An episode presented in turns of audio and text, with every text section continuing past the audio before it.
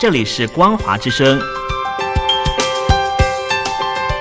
听众朋友，从现在开始，请您一起来关心最近发生的新闻事件。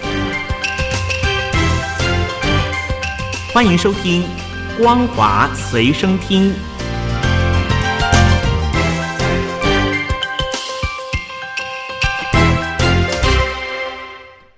听众朋友您好，欢迎收听今天四月十四号的《光华随声听》，我是王琦。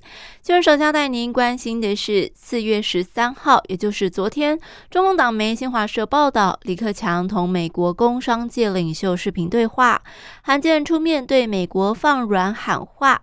中美关系再现僵局，中共高层无奈之下，只好把李克强推上了对美关系的前台。那么，李克强的画风虽然明显缓和了很多，但是与前段时间中共的对抗姿态落差似乎太大。不知道这样的信息是否让美国政府松了一口气，还是让美国感到更加迷惑呢？多年来，中共总书记以国家主席的身份直接负责对美外交，中共总理实际被排除在外，李克强也不例外。担任总理八年期间，无法直接介入对美关系，也基本不会发表专门针对美国的讲话等。习近平多次的与美国前任总统川普和奥巴马会面，提出所谓的元首外交，李克强基本没有直接参与，最多可能也只是陪衬。但是这一次，李克强忽然露脸，就难以确认是不是中共内部发生了某种变化。如果李克强从此接掌对美外交，或许美国会认真考虑。但美国政府当然知道，李克强并没有外交实权，很可能在一年多就会退休了。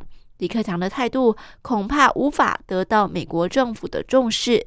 假如习近平不愿意直接表态，那么可能需要换掉杨洁篪或是王毅，重新指定对美关系的执行者，明确表示放弃与美国对抗的策略，或许才会带来某种转机。否则，美国政府恐怕就只能等着习近平被换下的情况了。美国国家情报总监办公室今天发表了年度威胁评估报告，将中国大陆视为美国未来最大的威胁，比俄罗斯、伊朗以及北韩都还要来得严重。报告指出，中国大陆已经成为接近美国实力的竞争者，在经济、军事以及科技上面不断的挑战美国地位，同时也迫切寻求改变国际规范。报告还提到了两岸关系。中国大陆未来势必会加大对台湾的压力，把台湾描绘成遭到国际孤立，在经济上依赖中国大陆的地区，不断增加对台湾的军事骚扰行动，并且分化美台关系，加速寻求统一。美国国务院宣布，美国气候变迁特使科瑞十四号到十七号将前往上海和南韩首尔进行访问。科瑞将是美国总统拜登上任之后第一位访问中国大陆的美国高阶官员。过去，科瑞就曾经多次表示，全球气候危机是至关重要的独立问题，需要美国与中国大陆这两个世界最大的温室气体排放国携手努力解决。科瑞这一次前往上海的行程，一般认为显示拜登政府在致力于中国大陆竞争的同时，也保持着合作关系。应美国总统拜登的要求，美国前参议院陶德十四号率团访问台湾，这是拜登上任之后访台首发团。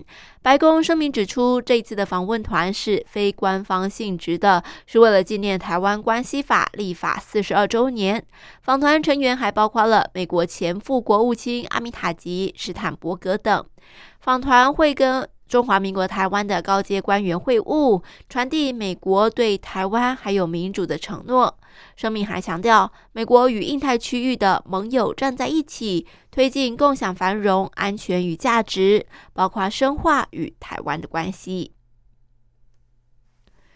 美国总统拜登十三号与俄罗斯总统普京两度对话。根据白宫公布的通话摘要，两人讨论区域与全球性的议题，包括两国有意基于延长新战略武器裁减条约的基础上，就军备控制与新出现的安全问题来进行战略稳定对话。而双方也就近来的乌克兰局势来做讨论。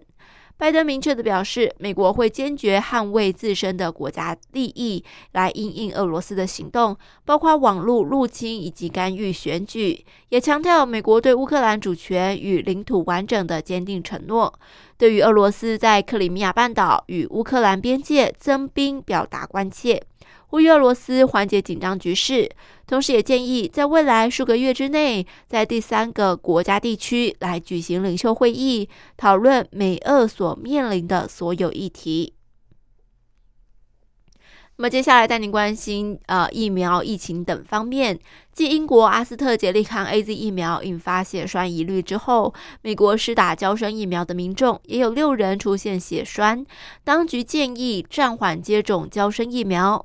报道指出，有一人因为血栓并发症不治，还有一人情况危急。包括纽约州在内，有多州已经建议医疗机构停止施打胶生疫苗。白宫方面认为，这不会对疫苗接种计划带来重大影响。目前，全美接种胶生疫苗的民众。只占不到总接种人口的百分之五。美国有足够的辉瑞和莫德纳疫苗，能够让民众施打。而美国疾病防治中心 （CDC） 预防接种咨询委员会将召开紧急会议，针对罕见严重血栓病例来进行审查。今天是东京奥运开幕前一百天。东京奥运因为新冠肺炎延到了今年的夏天。一年来，因为疫情反复，有超过百分之七十的日本民众认为冬奥应该要停办。